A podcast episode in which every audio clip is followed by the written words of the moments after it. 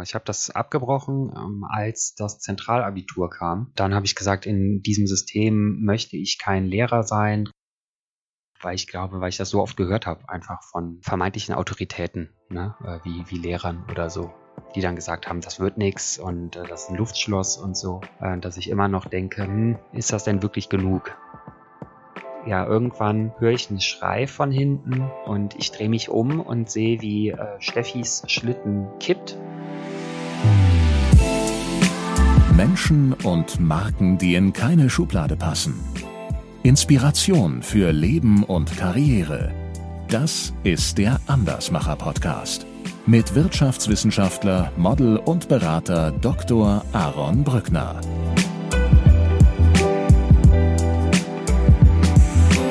Philipp, herzlich willkommen im Andersmacher Podcast. Äh, auf einer Skala von 1 bis 10. Wie sehr hat Corona im Jahr 2020 deine oder eure Unternehmung mit den Expeditionen und Abenteurern in Nordeuropa negativ beeinflusst? Hi, ja, danke, dass ich hier sein kann. Äh, zehn. Zehn, ja, das, äh, das habe ich mir fast gedacht. Ne? Also wahrscheinlich äh, Reise, Reisestopp und alles Mögliche hat doch wahrscheinlich gebuchte Expeditionen auch äh, canceln lassen, oder? Genau, also canceln lassen. Wir haben zum Glück Teilnehmer und Gäste, die da sehr locker mit umgehen und uns da auch verstehen und äh, dann auch umgebucht haben jetzt auf das kommende Jahr. Das kommende Jahr bedeutet dann so im Februar, März. Ja, und da werden wir mal sehen, ne, ob das dann schon wieder starten kann. Also theoretisch hat es sogar nicht nur 2020, sondern auch eventuell 2021 ähm, ja, stark, stark affektiert. Ja, das stimmt wohl. Ja, das wird sich zeigen. Äh, das wird sich zeigen. Wir wollen ja heute herausfinden, Expedition und Abenteuer in Nordeuropa. Das klingt auch für diesen Podcast eher ungewöhnlich. und äh, von daher bin ich gespannt, wohin die Reise heute mit uns geht. Und ich möchte auch dieses Gespräch mit meinem Steckbrief beginnen. Ja, gerne. Dein Name? Willem Bezel. Dein Alter? 33. Deine Heimat? Äh, momentan ist es Bergisch Gladbach, aufgewachsen in Köln und der Eifel. Deine Geschwister? Eine Schwester in Schottland. Dein Vorbild? Ja, äh, Arvid Fuchs ähm, und vor allem Roald Amundsen, Friedjof Nansen, äh, die ganzen Entdecker. Der zweite Name sagte mir was, also Amundsen, da habe ich glaube ich schon mal eine Doku drüber gesehen. Unfassbar, ja. ja. also unfassbar. Äh, wer war der erste? Äh, Arvid Fuchs, ähm, der lebt noch zum Glück, äh, ist okay. ein ähm, Weltenumsegler, äh, Abenteuer, macht ganz viel im Eismeer. Und der dritte war nochmal? Friedjof Nansen äh, war im Prinzip der Vorgänger von Roald Amundsen und sein Mentor. Ah, okay. Aber die Liste könnte ich auch äh, jetzt noch den ganzen Podcast über weiterführen. was haben denn die drei, die du jetzt genannt hast, was haben die denn alle drei gemeinsam?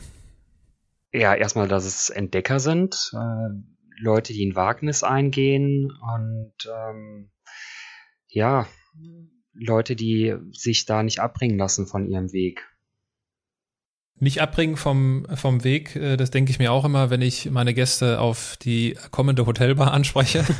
Stellen wir uns vor, du kennst es ja, du äh, hast ja den einen oder anderen Podcast auch schon gehört. Äh, stellen wir uns vor, du, du sitzt abends an einer Hotelbar. Was würdest du, was würdest du trinken? Was würdest du bestellen?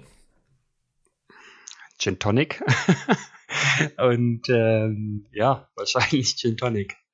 Gin Tonic. Äh, Gin Tonic, das, äh, da würde ich mich dann äh, auch drauf einlassen. Auch schon lang nicht mehr, lang nicht mehr gehört hier, Gin Tonic.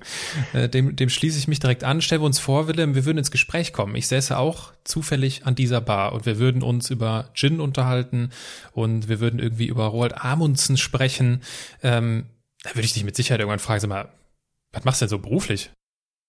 Ja, genau. Ich ähm, mache die Sachen ähnlich wie der Roald Amundsen, äh, zumindest versuche ich das. Also ähm, beruflich bin ich einerseits ähm, in dem Expeditionen, also mache Expeditionen nach Nordnorwegen. Und äh, andererseits mache ich Teamberatung und äh, Teambegleitung von Teams, die mit Menschen mit Autismus arbeiten. So, das ist mein tägliches Brot. Und ähm, ja, genau, dann kam irgendwann die Expedition dazu und eben dann auch, dass wir Gäste mitnehmen. Das heißt, ähm, das mit den Expeditionen, darüber sprechen wir heute natürlich ja. ausführlich und das ist, das kann ich mir jetzt schon recht gut vorstellen, äh, auch unabhängig von meiner Vorbereitung auf dieses Gespräch.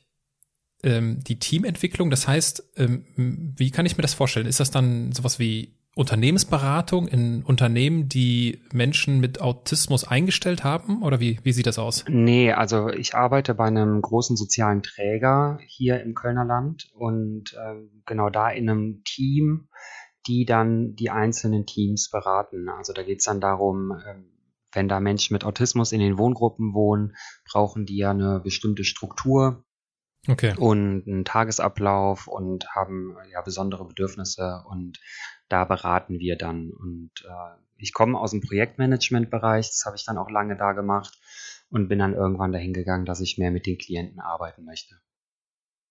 Okay.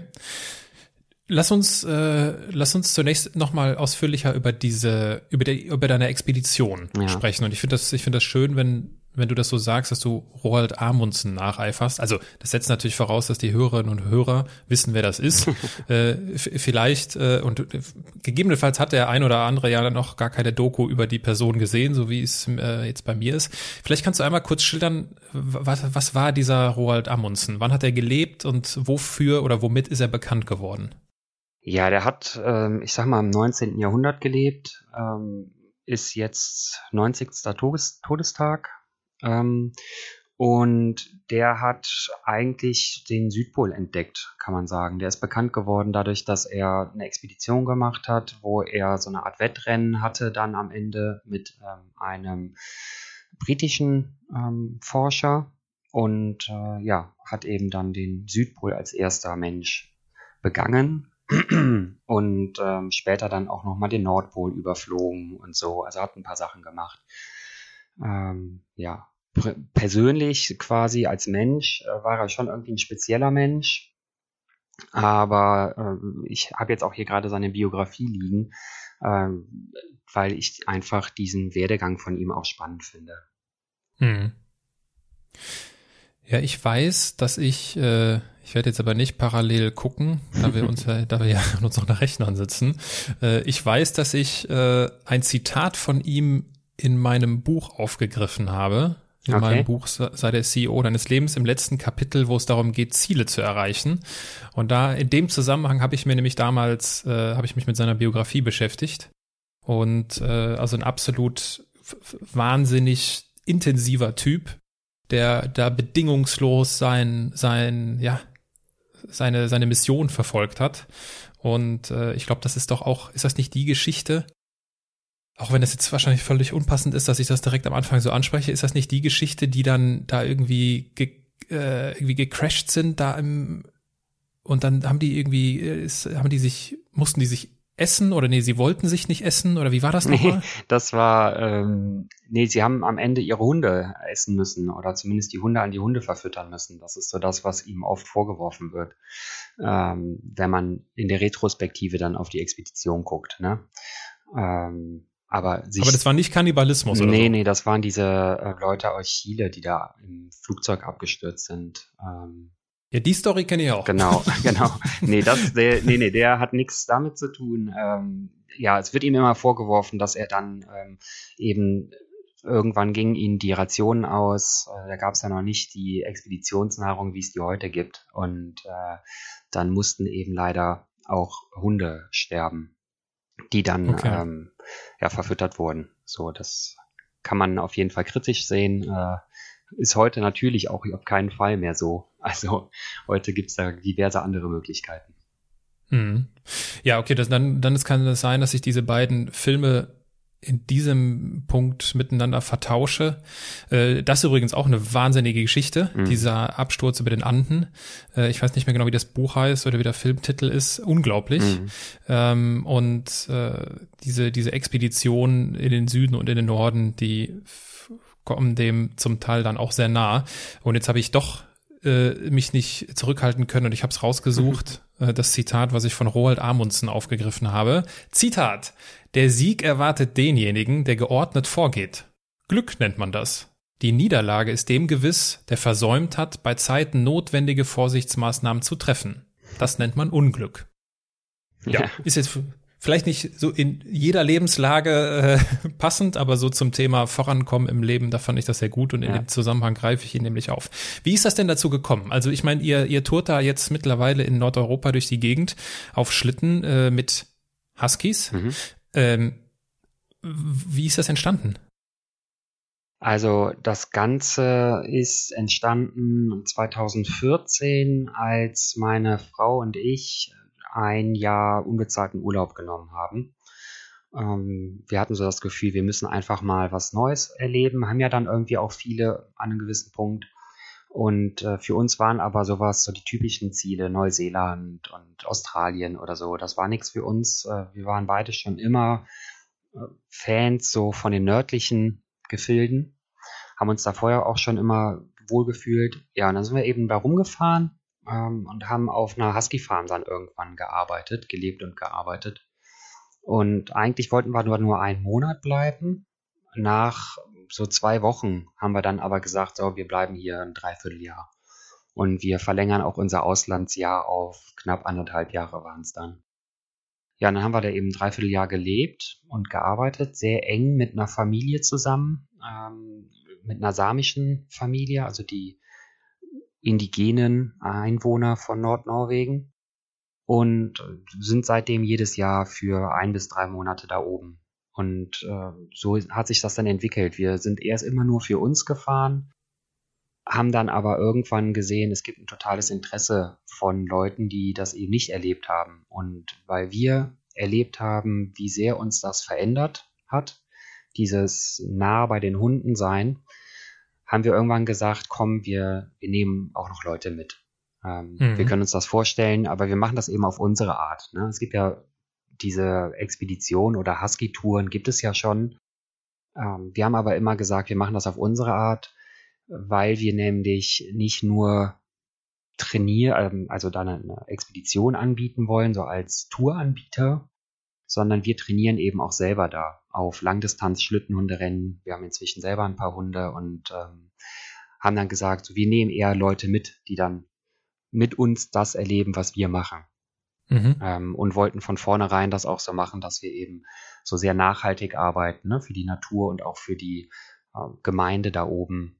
Ja, und so hat sich das dann einfach entwickelt, ne, dass wir immer mehr und mehr Leute mitgenommen haben, das Interesse größer geworden ist und äh, ja, genau. Ich meine, wenn, ich, wenn ich jetzt zurückrechne, du hast gesagt, du bist 33, sechs Jahre, 2014, glaube ich, war mhm, das, ne? Genau. Äh, dann bist du 27 gewesen. Äh, was ist denn passiert bei euch, dass ihr mit Mitte 20 sagt, boah, wir brauchen mal ein Jahr unbezahlten Urlaub?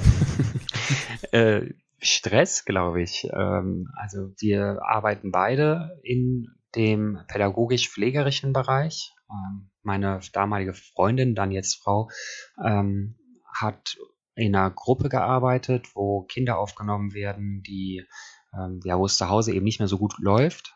Und ich habe damals in einem Pflegeheim gearbeitet für intensiv äh, pflegebedürftige Kinder.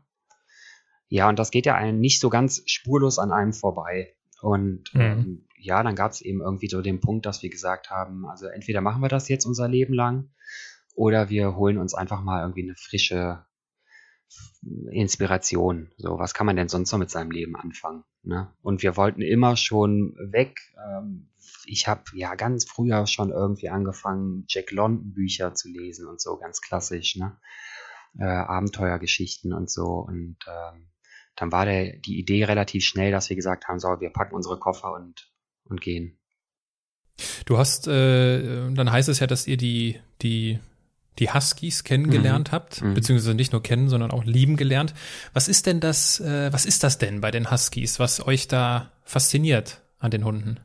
Ja, also das kann man, das ist schwer so über Sprache rüberzubringen, ähm, weil das ähm, tatsächlich ein Erlebnis einfach ist, mit den Hunden zusammen zu sein. Also da auf dieser Husky-Farm, sage ich mal, waren es halt auch 52 Hunde. Das ist natürlich sehr viel. Mhm. Ähm, wir haben jetzt hier sieben äh, zu Hause äh, bisher, aber trotzdem dieses enge Verbundensein mit den Hunden. Ähm, Alaskan Huskies, äh, die wir haben und die wir da auch kennengelernt haben, sind eine sehr spezielle Hunderasse, Äh, die sind sehr eng verbunden mit dem Menschen. Die sind ähm, sehr tiefgründig in ihrem Ausdruck. Die haben, sind eine der Hunderassen, die die meisten Ausdrucksformen im Gesicht hat. Also man kann die mhm. sehr gut lesen, sage ich mal.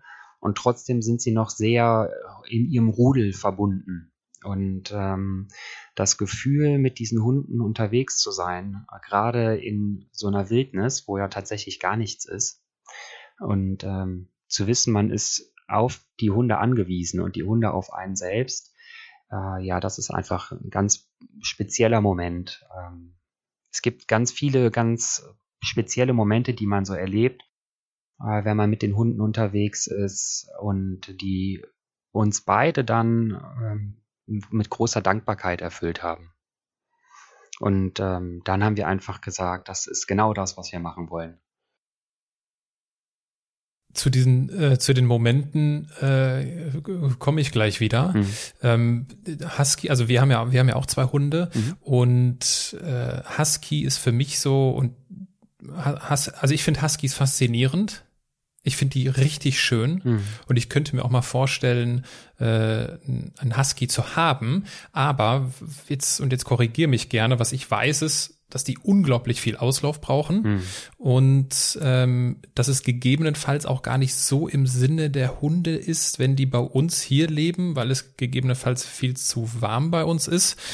Klär mich bitte auf, hm. ist das falsch, ist das richtig oder was sind sonst weit verbreitete falsche, ja, Überzeugungen, wenn es äh, um die Hunderasse Husky geht?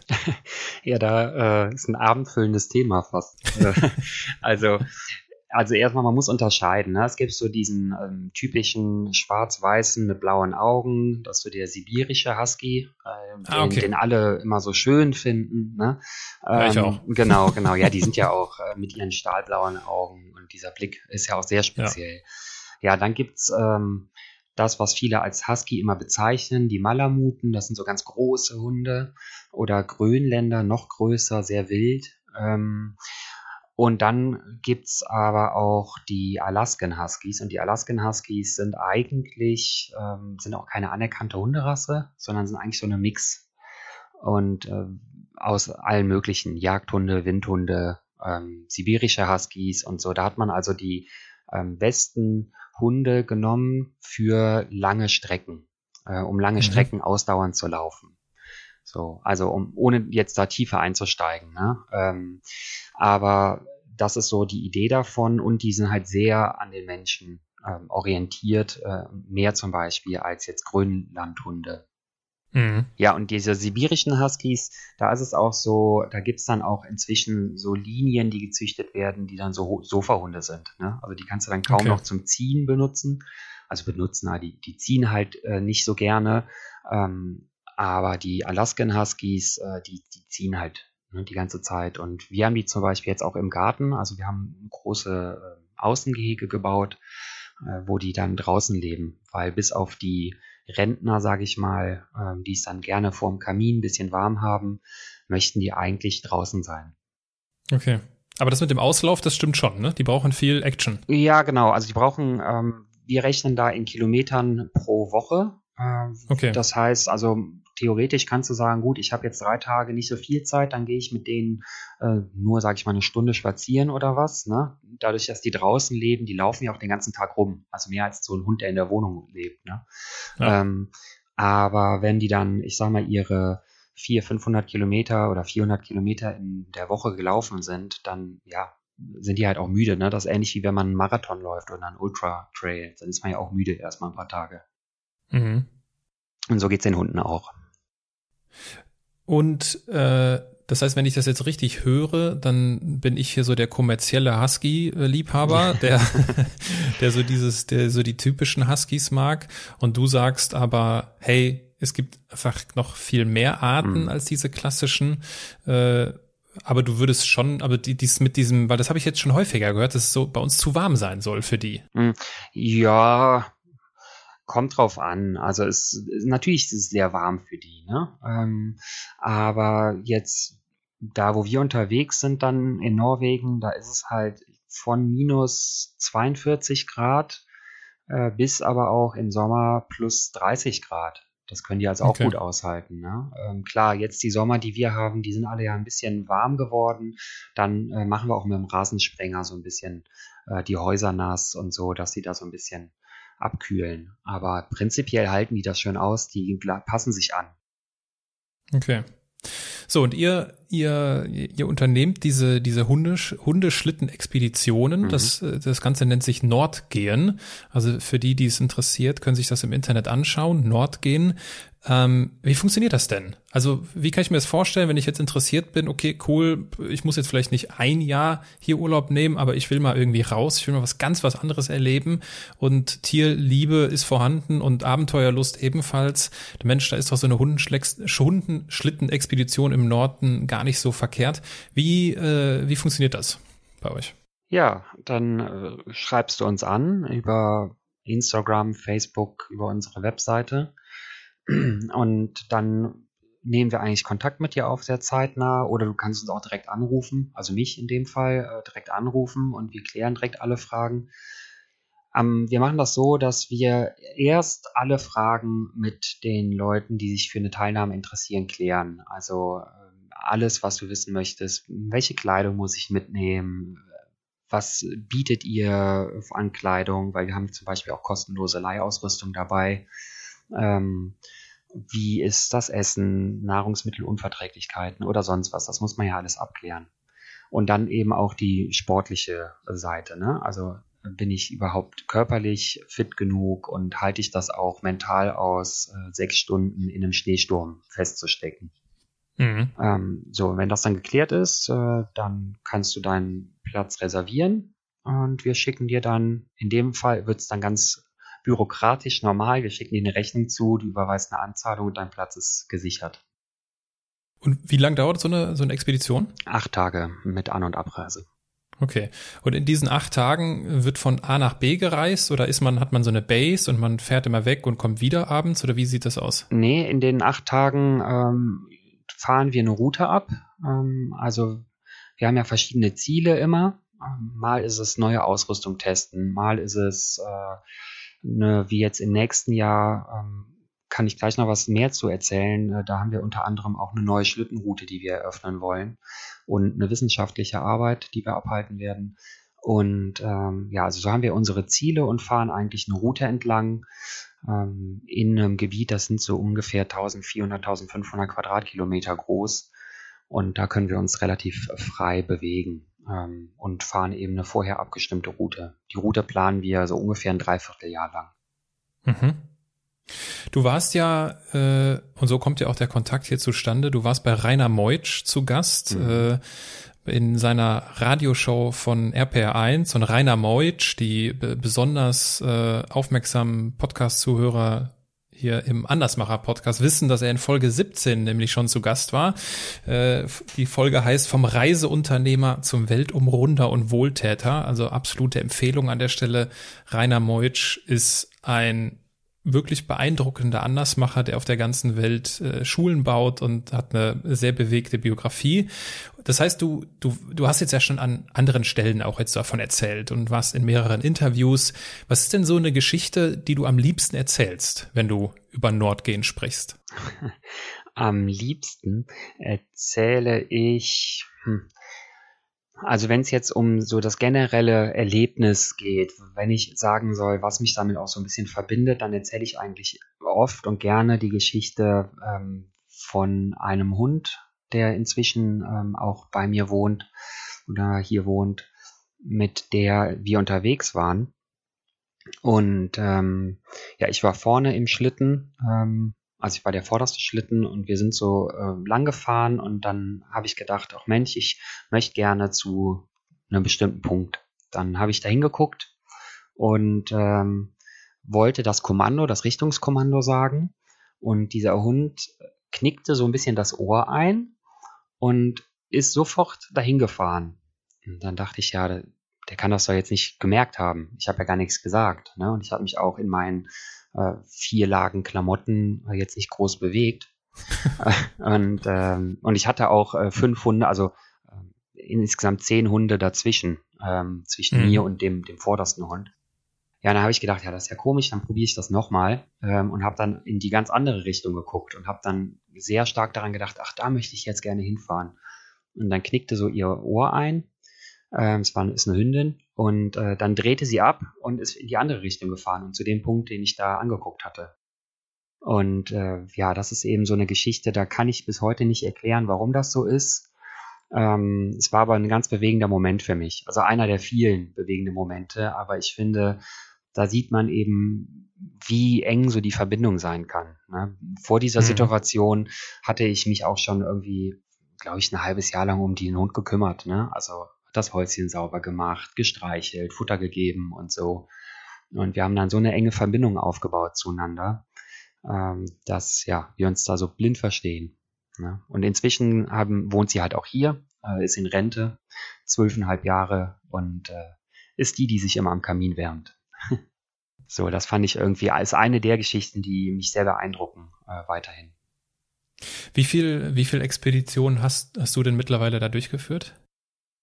Äh, ja, also jetzt mit Gästen ähm, haben wir pro Jahr zwei Stück. Seit, ähm, also es sind dann ja ein paar. Ähm, mhm. Und aber wie viele ich dann da selber auch gemacht habe, äh, kann ich jetzt gar nicht so betiteln, weil wir das am Anfang gar nicht als abgeschlossene Expedition ähm, okay.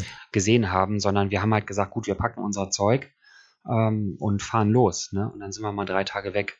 So, ähm, inzwischen ähm, muss ich aber sagen, arbeiten wir mit der Hochschule Furtwangen zusammen und äh, machen das eben als wissenschaftliche Expedition und äh, da kann ich das dann jetzt ganz gut äh, ja, zählen.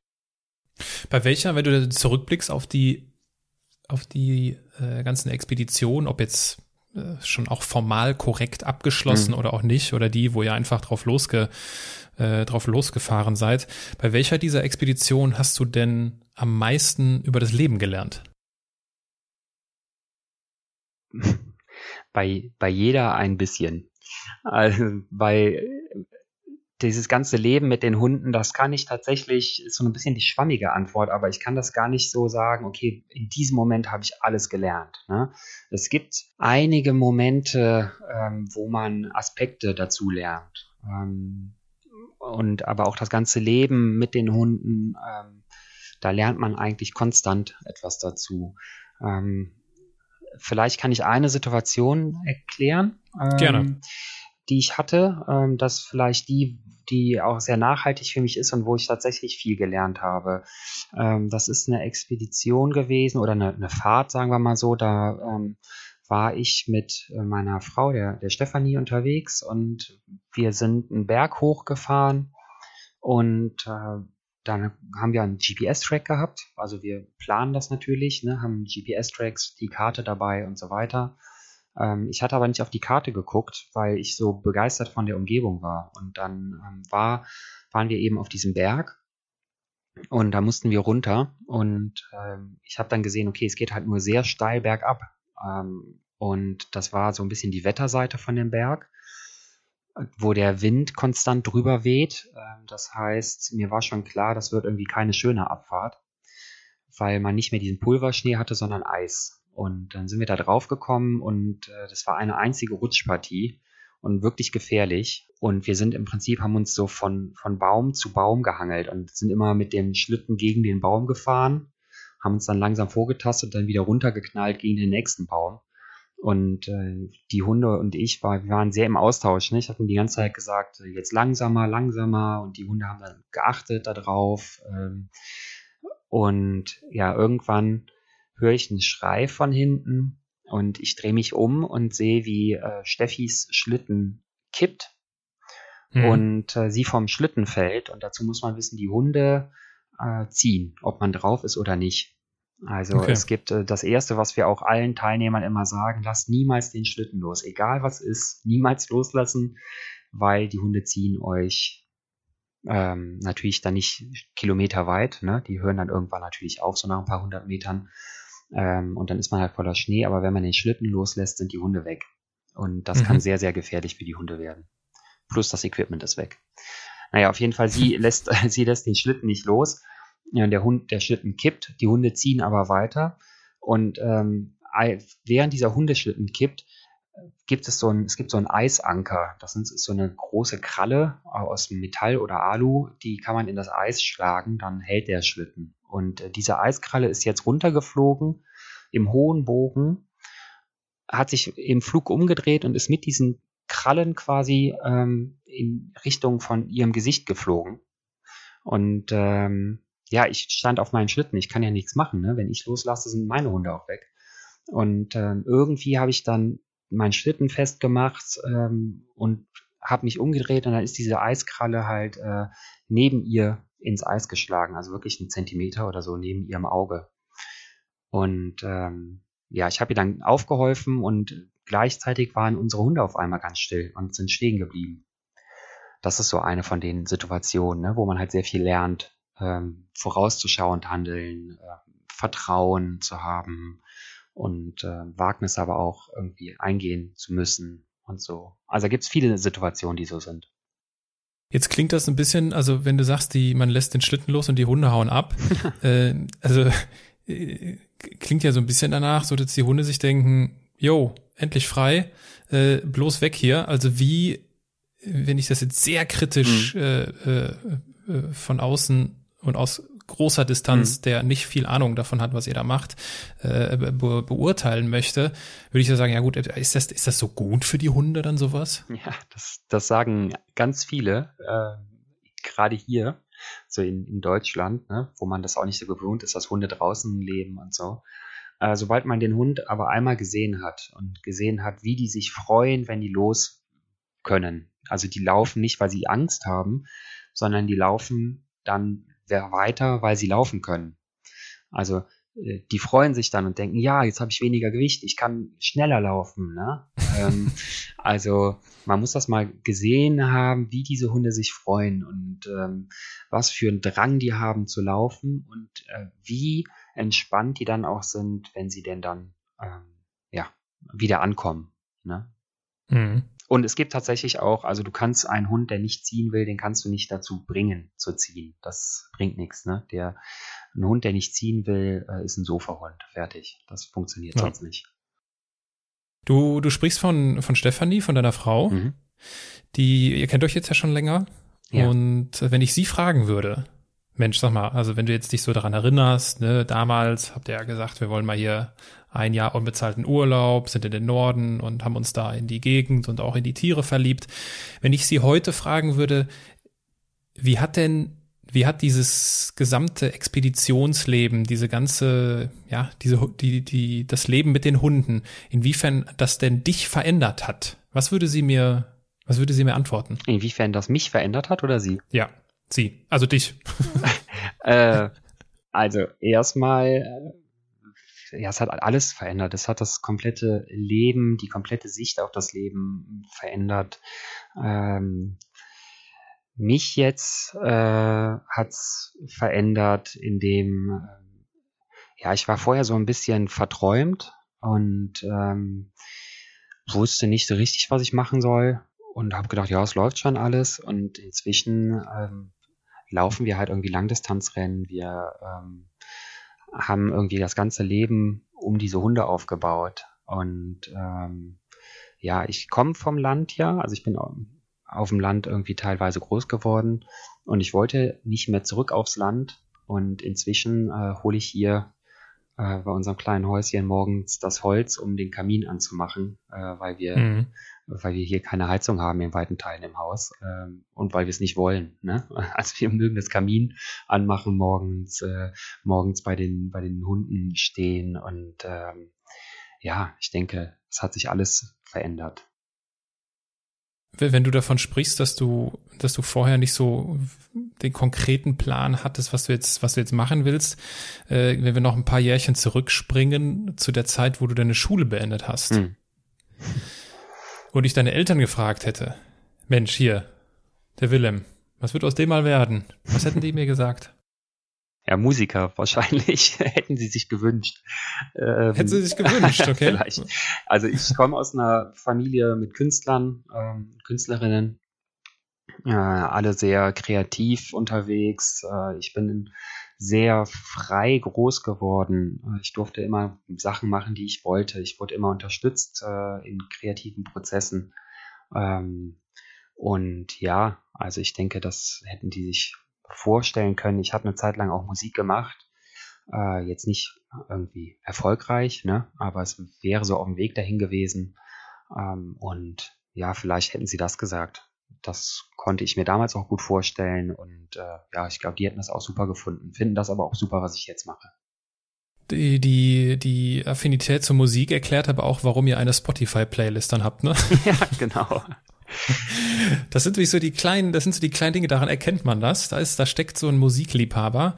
Also ich glaube, wie heißt die Playlist? Auch Nordgate, glaube ich, ne? genau. Genau, genau. Und da packt ihr so eure, eure Lieder rein und so, das ist mir aufgefallen in der Vorbereitung. Da denke ich mir so, ah ja, Musik spielt eine, eine große Rolle. Jetzt ja. macht es auch, jetzt macht es auch Sinn, woher das kommt. äh, wie viel, äh, wie viel Roald Amundsen steckte denn dann in dem siebenjährigen Willem?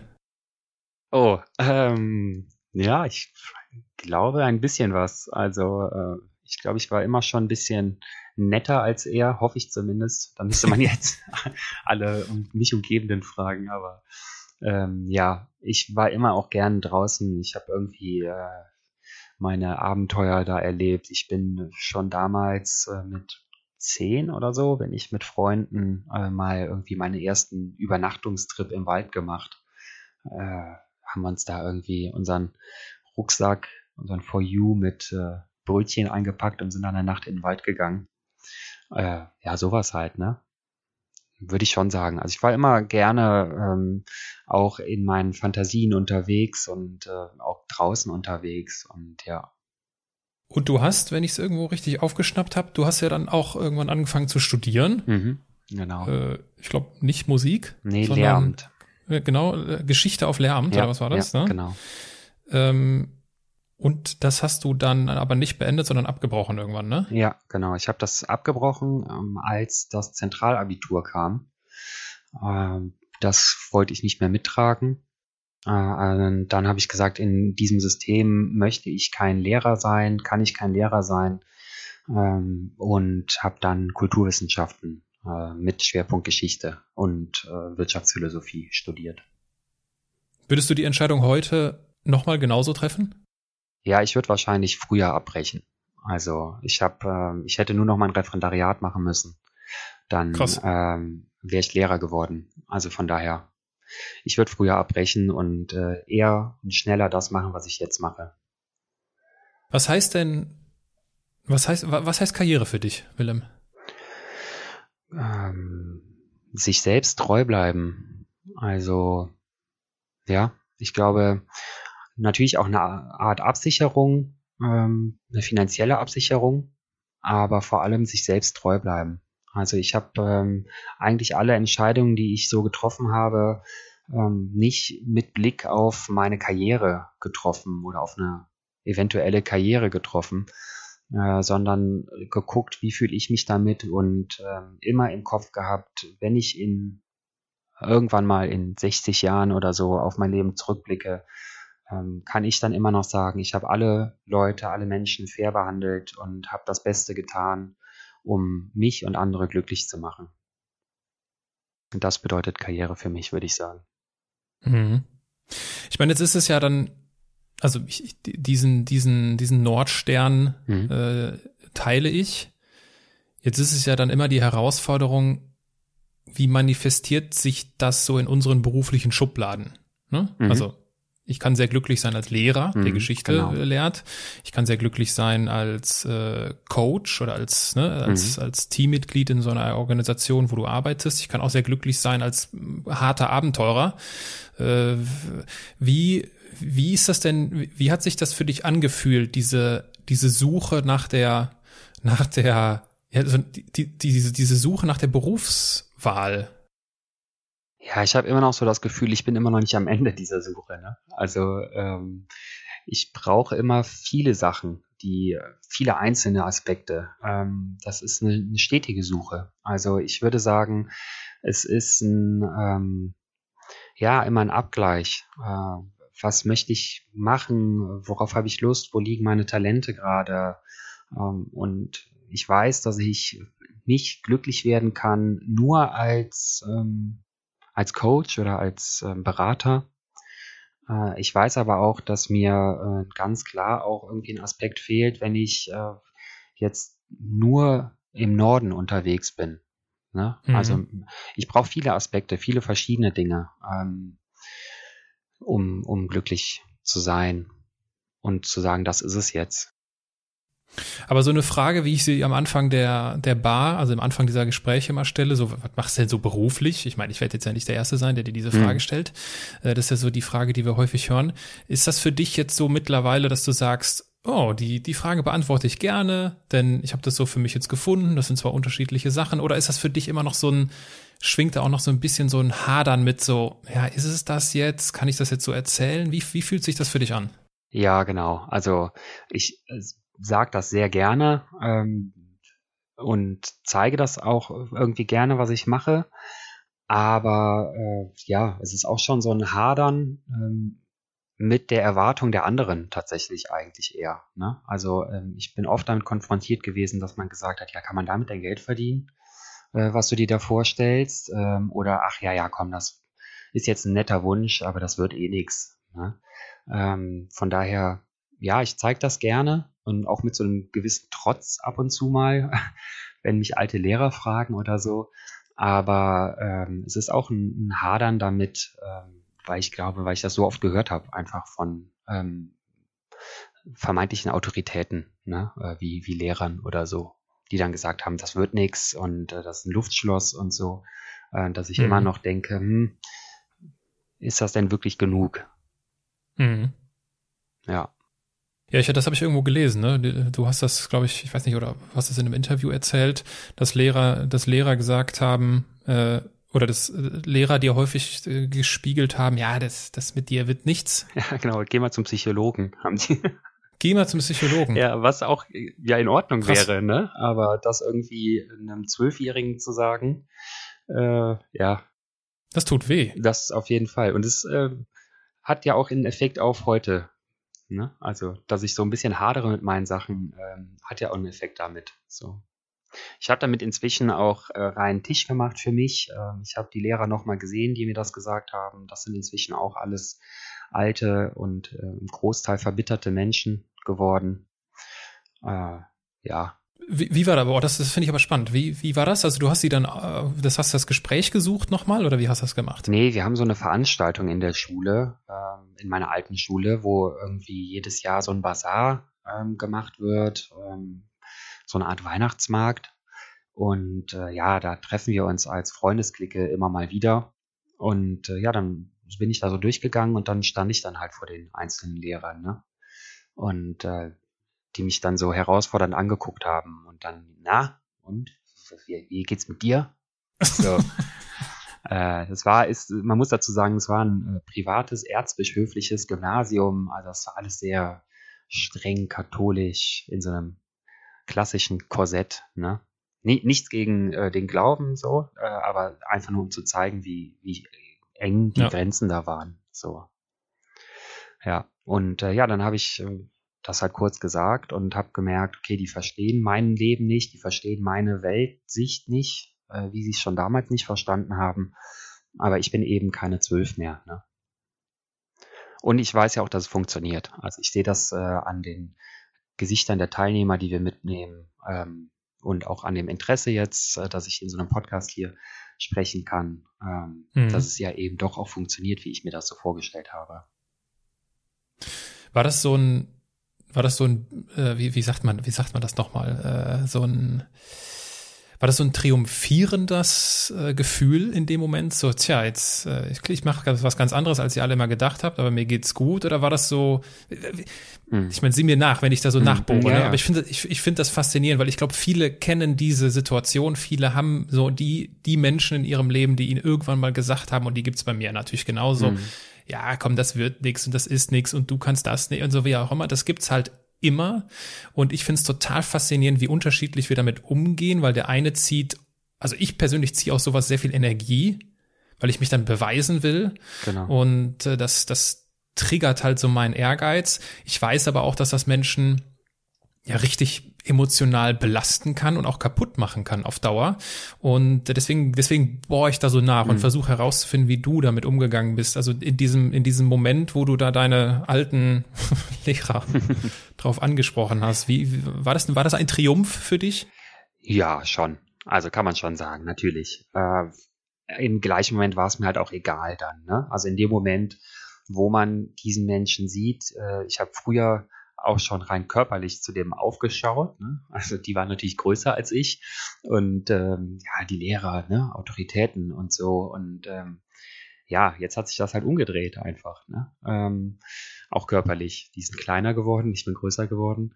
Ähm, aber es ist jetzt nicht so ein, ja, jetzt zeige ich es dir mal. Ne? Ich hatte halt immer schon auch ein Elternhaus und auch Freunde, die mich unterstützt haben, sehr unterstützt haben und auch noch tun und ähm, die immer gesagt haben, lass dir da nichts einreden. Ähm, das war mein großes Glück. Ne? Ähm, und ich ziehe auch tatsächlich viel mehr Kraft, also für mich spornt das auch an, natürlich, ne? ähm, aber ich ziehe auch sehr viel Kraft daraus, dann zu wissen, dass es anderen auch so geht und ähm, dass ich da einen Gegenpol setzen kann in meinem täglichen Leben, in meiner Arbeit, in sozialen Projekten, die ich gestartet habe. Und ähm, ja, so da, da sehe ich eher so den Ansporn für mich. Mhm. Ich habe nämlich, um da ein bisschen bei mir aus meinem persönlichen Nähkästchen zu plaudern, ich habe nämlich manchmal ein schlechtes, fast schon ein schlechtes Gewissen, wenn ich merke, dass mir das, dass mich das pusht. Mhm, ja, also wenn ich sowas höre, äh, dann, dann denke ich mir so, hoch, ja, okay, ich meine, ich, also ich weiß schon, ganz gut, so wie ich so funktioniere und ich weiß, dass mich das einfach triggert. So habe ich ja eben auch erzählt. Und ich habe aber manchmal so ein schlechtes Gewissen, weil ich mittlerweile auch weiß und auch erlebt habe, dass die eigentliche Kraft, das eigentlich in Anführungsstrichen hm. Richtige, ist es, äh, dass dich das, dass uns das oder dass mich das in dem Fall gar nicht berührt.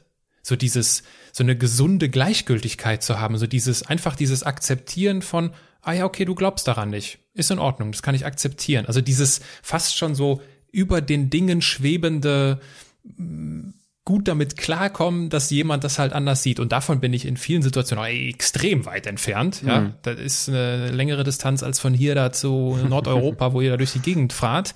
Ähm, und deswegen habe ich manchmal so, wenn ich merke, okay, krass, das, das, ich, da wird mein Ehrgeiz herausgefordert, fast schon ein schlechtes Gewissen. Ja, aber lähmt dich das dann? Nee. Also dieses, äh, du, du hast gerade dieses Nee, es beschäftigt mich. Ja, beschäftigt mich. es beschäftigt mich, weil ich, weil ich mir natürlich auch denke, so ja, was, was ist jetzt, ich, also was ist jetzt so der richtige Weg? Ne? Was ist jetzt so das, was ist auch so das Gesündeste? Was ist so das, äh, was ist das Beste für mich? Und das, ich meine, da, da bin ich ja, äh, da werde ich wahrscheinlich auch immer suchender sein so im Herausfinden, so ja, was ist jetzt so mein Weg? Und ich habe halt, das ist für mich ein, ein Learning aus diesem Jahr, weil ich, äh, ich habe Eckhart tolles Buch gehört, ähm, jetzt. Und die Kraft der Gegenwart oder sowas, äh, Untertitel. Ich weiß nicht, hast du schon mal gelesen? Nee, gucke ich mir aber gleich mal äh, an. Absolute, absolute Empfehlung an dieser Stelle. Und das geht halt sehr stark in so eine Richtung, ähm, einfach zu akzeptieren, was ist. Und das stellt halt schon, das ist schon nochmal so ein anderes Level an, an, an Lebenskunst, finde ich, wenn man so, das ist so eine gesunde Gleichgültigkeit. So, ah ja, okay, das siehst du anders, ja, okay. Und das ist, dass es mich emotional nicht trifft, weil dass es mich trifft, sagt viel mehr über mich aus als über die Person, die es mir sagt. Mm. Ja? Mm. Und ähm, daher, daher kommt das. Okay. Deswegen, und das ja. Ja, diese, diese gesunde Gleichgültigkeit, ähm, ja, kann man doch, finde ich, auch annehmen. Ähm, ich denke mir halt immer, also ne, anders machen kann man es ja. Also es, wer sagt denn, ja. wer sagt denn, dass man es so machen muss, wie derjenige das sagt? Also für meine Lehrer und für meine Dozenten damals musste man ja halt Lehrer werden auch. Ne? Also das war das große ähm, Ding so. Ähm, und da habe ich mir aber auch immer schon gedacht, warum muss man das denn so machen? Also, weiß mein Stiefvater äh, baut Skulpturen so und äh, ist doch auch okay. Ne?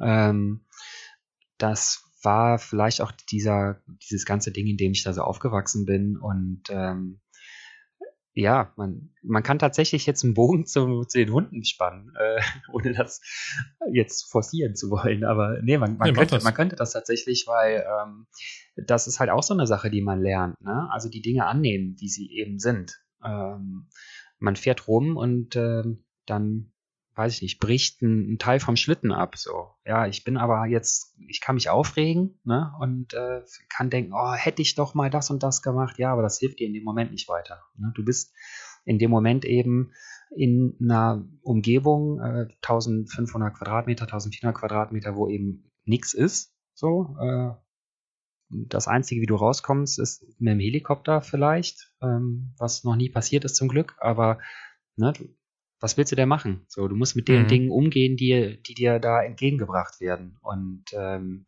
musst die irgendwie lösen. Und dann hilft es nicht, seine Energie in Aufregen zu verschwenden, ähm, sondern eben zu gucken, wie kann ich das Problem denn jetzt lösen mit den Mitteln, die ich habe.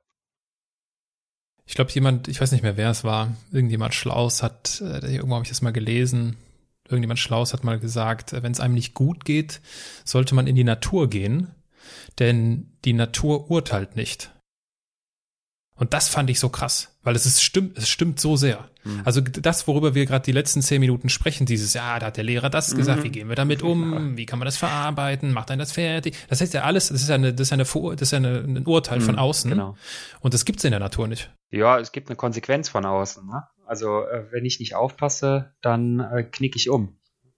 also das ist weißt du? das ist richtig, das ist richtig. Aber wenn du aber wenn du mit deinem Schlitten genau, wenn du mit deinem Schlitten durch den Schnee fährst und irgendwie den Blick genießt und äh, die Leere und die Weite und die Fülle da irgendwie alles in einem hast, hm. äh, das ist, ich glaube, das ist einfach was anderes, als wenn du mit Leuten auf einer Weihnachtsfeier sprichst und die dich fragen, und Willem, was machst du denn so? Ja, ja, ja, genau. Ja, in diesen Situationen komme ich mir auch immer ein bisschen falsch vor, muss ich sagen. Also ein bisschen deplatziert. äh, ich gehe nicht so gerne auf Weihnachtsfeiern. aber äh, ja, genau, das ist so. Ähm, ja, aber das ist, ne, man hat halt die Konsequenz, die spürt man. Also ne, äh, da auch wieder Robert Amundsen. Äh, Abenteuer ist äh, nur ein, äh, eine nicht gute Planung. Also mhm. Adventure is just a lack of planning. Äh, ja. Das ist so ein bisschen, äh, zeigt viel über ihn, aber zeigt halt auch, es geht darum, äh, zu überlegen, zu planen und mit den Dingen umzugehen. Und ähm, ja, genau. Wenn man eben nicht aufpasst, dann kippt man mit dem Schlitten um. Ja. Ja, und wenn, wenn ihr nicht aufpasst, dann könnte man euch ja auch, äh, äh, könnte ich mir vorstellen, dass es da auch kritische Stimmen gibt. Du hast von den, von dem indigenen Volk der Samen mhm. gesprochen. Mhm. Ich als völlig Ungebildeter kannte das natürlich nicht und musste das mir erstmal zu Gemüte führen, wer denn diese Samen sind. Und äh, gerne mal äh, bei den, also die sich dafür interessieren, gerne einfach mal googeln. Ähm, jetzt sind das die Menschen, die da schon ja, sehr lange vor Ort leben. Mhm. Und jetzt könnte ich mir aber auch vorstellen, also kommt das da so gut an, der, der Kommerz in Anführungsstrichen? Ja, ähm, ich habe jetzt gerade ein bisschen überlegt, weil es immer darauf ankommt, wie man mit den Menschen umgeht. Also generell natürlich. Ne? Aber ähm, wir haben jetzt natürlich den Vorteil, sage ich mal, dass wir da, ähm, dadurch, dass wir da jetzt ein Dreivierteljahr am Stück gewohnt haben und dann natürlich jedes Jahr da sind, äh, auch irgendwie Leute kennen. Ne? Aber äh, von Anfang an, ähm, als wir angefangen haben, das so ein bisschen kommerzieller aufzuziehen, ähm, indem wir eben Leute damit hingebracht haben, äh, war uns wichtig, dass äh, viel von dem, was wir einnehmen an, Teilnehmergebühren zum Beispiel, das bleibt im Land. Ne? Also es bleibt mhm. über 50 Prozent ähm, bleibt im Land ähm, von den Teilnehmergeldern, äh, weil uns wichtig ist, dass die äh, Hunde gut versorgt werden und auch, dass das eben weiter existiert. Das ist eine ähm, Gemeinschaft, die ähm, am nördlichsten Zipfel von Europas Festland lebt. Äh, das gibt's eben nicht so viel Auskommen, was äh, von außen kommt. Ähm, die selber starten mehr und mehr mit Tourismus, ähm, weil die gemerkt haben, dass da Interesse besteht ähm, und holen dann auch selber die Touristen natürlich da hoch. Äh, und natürlich ist es auch so, die Samen haben eine lange Geschichte mit Einflüssen von außerhalb, äh, die nicht immer gut verlaufen sind. Noch bis in die 1950er rein äh, sind die unterdrückt worden von Norwegen. Und von daher, ja, äh, sehen die das schon kritisch, aber solange wir weiterhin so arbeiten, wie wir das tun und in der Gemeinschaft verbunden sind und uns verbunden fühlen, hatten wir auch noch nie Probleme da. Mhm. Gab es denn, gab's denn so Momente, so besonders bewegende Momente im Zusammenhang oder auch im, im Austausch äh, mit, den, mit den Samen vor Ort, wo du das Gefühl oder wo du es erlebt hast, dass du sagst, okay, das ist auch was Gutes, was wir hier tun für die? Fällt dir da irgendwie eine Situation ein? Also ich könnte jetzt sagen, dass äh, der Partner oder Freund inzwischen, mit dem wir das da oben machen, äh, bei unserer Hochzeit war und äh, hm. auf dem Familienbild von uns ist. Also vielleicht ist das irgendwie eine Aussage genug. Ähm, ja, das ist, ist eben eine, eine weit entfernte Familie für uns geworden. Ähm, und ja, es gibt viele nette Begegnungen da. Also ähm, uns wird viel verziehen auch, weil man so sagt, ah ja, komm, das sind die, die Europäer. Ne? Die sagen immer, es sind nur die Europäer da. Ach so, okay. Ähm, die kennen sich da hier noch nicht so aus. So, wenn man dann mal irgendwie die, die Skiloipe zerfährt aus Versehen mit den Hundegespannen, äh, die lieben ja Langlaufski, dann sagen die, ja, ja, komm, das sind ja die Europäer. Ähm, aber ansonsten, nee, es sind schon viele nette Momente auch da oben. Ähm, ja. Willem, bevor wir äh, zum, zum Abschluss äh, zu den obligatorischen Halbsätzen kommen, äh, wenn, wenn du, ne, nehmen wir mal an, du entscheidest dich im nächsten Jahr ein, ein Buch über dein Leben zu schreiben. Großes Unterfangen. Ja, gerne. Ähm, wie, wie, würde der, wie würde der Titel lauten?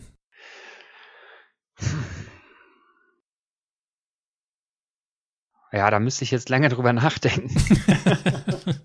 ähm, Besser ist das. Vermutlich, ja, genau. So aus der Hüfte geschossen, würde ich sagen. Äh, Winterpfote. Äh, das Winterpfote. Ist, ja, das kann ich jetzt so beantworten, weil das ist so der Name, den wir, also meine Frau und ich, uns als ähm, Namen für das Rennteam überlegt haben. Also Winterpaw. Äh, ich finde auch, dass das ein, eine gute ja, Bedeutung hat für die Hunde. Ne? Also die stehen bei uns im Mittelpunkt. Ähm, mhm. Ja, Winter und Hundepfoten ist ein guter Mix für mein Leben, finde ich.